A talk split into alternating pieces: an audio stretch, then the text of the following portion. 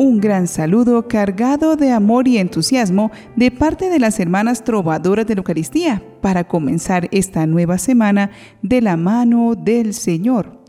Día a día, Él nos acompaña y espera de nosotros que también demos nuestros pasitos hacia la santidad. Busquemos entonces en nuestro catálogo divino los interesantes recorridos por la vida de los santos como los de hoy 8 de noviembre. Algunos de ellos son Beato Juan Don Scotto, presbítero. San Adeodato, papa. San Claro de Tuc, presbítero. San Godofredo, obispo. San Guileado de Brema, obispo. Beata Isabel de la Trinidad, religiosa.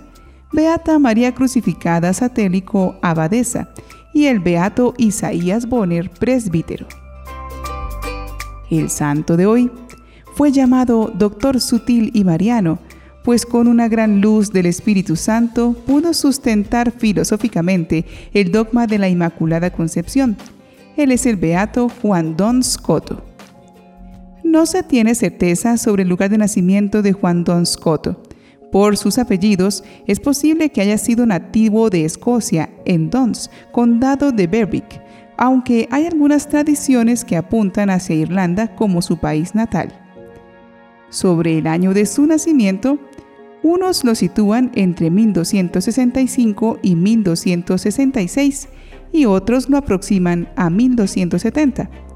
Juan era hijo de Ninien Dons, propietario de tierras de Litdind. El pequeño Juan creció en un ambiente de campesinos.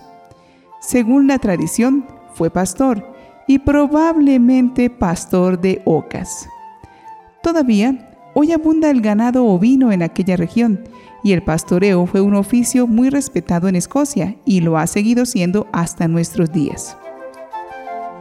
Se dice que Juan habría pensado por algún tiempo en hacerse soldado, cosa nada extraña entre los aguerridos escoceses, luchadores durante tantos siglos, y también en el tiempo de Escoto. Pero por piedad y humildad, se sigue diciendo, habría renunciado a sus sueños de guerrero sin embargo, perduró en él ese talante, como demostraría más tarde en tantas luchas. Cursó estudios en la Escuela de los Frailes Menores de Addington. Hacia 1280 fue admitido en la Orden de los Frailes Menores por su tío paterno Elias Dons, vicario de la recién creada Vicaría de Escocia. En la Orden franciscana perfeccionó su formación y la vida espiritual amplió la propia cultura, dotado como estaba de una viva y aguda inteligencia. Fue ordenado sacerdote en 1291. Completó los estudios entre 1291 y 1296 en París. Por sus grandes virtudes sacerdotales le fue encomendado el ministerio de las confesiones, tarea que entonces tenía gran prestigio. Obtenidos los grados académicos en la Universidad de París, dio comienzo a su docencia universitaria en las ciudades de Cambridge, Oxford y París. Más tarde impartiría clases en ambos centros sobre las sentencias, el manual teológico básico del teólogo italiano Pedro Lombardo. Al ser candidato para obtener el doctorado, llegó con una carta de presentación del ministro general de la Orden, padre Gonzalo Hispánico, que había sido su maestro, en la cual lo recomendaba como plenamente docto, sea por la larga experiencia, sea por la fama que se había extendido por todas partes, de su vida laudable, de su ciencia excelente y del ingenio sutilísimo del candidato fiel al querer de San Francisco, en que sus frailes obedecieran plenamente al vicario de Cristo y a la Iglesia, durante el año 1303 se exilió de París por negarse a apoyar a Felipe IV, rey de Francia, en su disputa con el Papa Bonifacio VIII sobre los impuestos con que se grababan las propiedades de la Iglesia. Después de un breve periodo, Don Scotto volvió a París, donde enseñó hasta el año 1307. Este hombre, Don Scotto, convencido de que el primer acto libre que se encuentra en el conjunto del ser es un acto de amor, mostró una destacada aptitud y una predilección extraordinaria por la vocación y por la singular forma de vida sencilla y transparente de San Francisco. Esa vida con Jesucristo en el centro de sus pensamientos y afectos y un sincero y total amor a la iglesia. Con la humildad propia del hombre sabio, no se apoyaba en sus propias fuerzas para adentrarse en el estudio de las verdades divinas, sino que confiaba en la gracia que pedía a Dios con ferviente oración. La teología alimentaba su vida espiritual y a su vez la vida espiritual consolidaba su teología. Así, iluminado por la fe, sostenido por la esperanza e inflamado por la caridad, vivió en íntima unión con Dios, verdad de verdades, orándole frecuentemente diciendo, Oh Señor, Creador del mundo, concédeme creer y comprender y glorificar tu majestad, y eleva mi espíritu a la contemplación de ti. Justo nos enseña acerca de este santo el Papa emérito Benedicto XVI sobre su concepto de libertad. La libertad, como todas las facultades de las que el hombre está dotado, crece y se perfecciona, afirma Don Scotto, cuando el hombre se abre a Dios, valorando esa disposición a la escucha de su voz, que él llama potencia obedientialis. Cuando nos ponemos a la escucha de la revelación divina de la palabra de Dios para acogerla, entonces somos alcanzados por un mensaje que llena de luz y de esperanza nuestra vida y somos verdaderamente libres. Sus escritos más importantes son las dos colecciones de comentarios sobre las sentencias y los tratados, Cuestiones Qualibetic, Cuestiones sobre Metafísica y sobre el Principio Primero. A causa de su intrincado pero hábil método de análisis, en concreto en su defensa de la doctrina de la Inmaculada Concepción, que el Papa Pío IX definió como dogma de la Iglesia Católica en 1854, se le conoce como Doctor Subtilis, en latín, doctor sutil. Para Don Scotto, teología y filosofía son disciplinas distintas y separadas, sin embargo se complementan, porque la teología recurre a la filosofía como una herramienta. En su opinión, el interés primordial de la teología es Dios, considerado desde el punto de vista de su propia naturaleza, mientras que la filosofía solo apela a Dios en la medida en que Él es la causa primera de las cosas. Tuvo numerosos discípulos y muy pronto llegó a ser y siguió siendo el jefe de la escuela franciscana que se inició con el beato Alejandro de Ales, se desarrolló con San Buenaventura y llegó a su culminación en el beato Juan Don Scotto. Su doctrina está en perfecta armonía con su espiritualidad. Después de Jesús, la Virgen Santísima ocupó el primer puesto en su vida.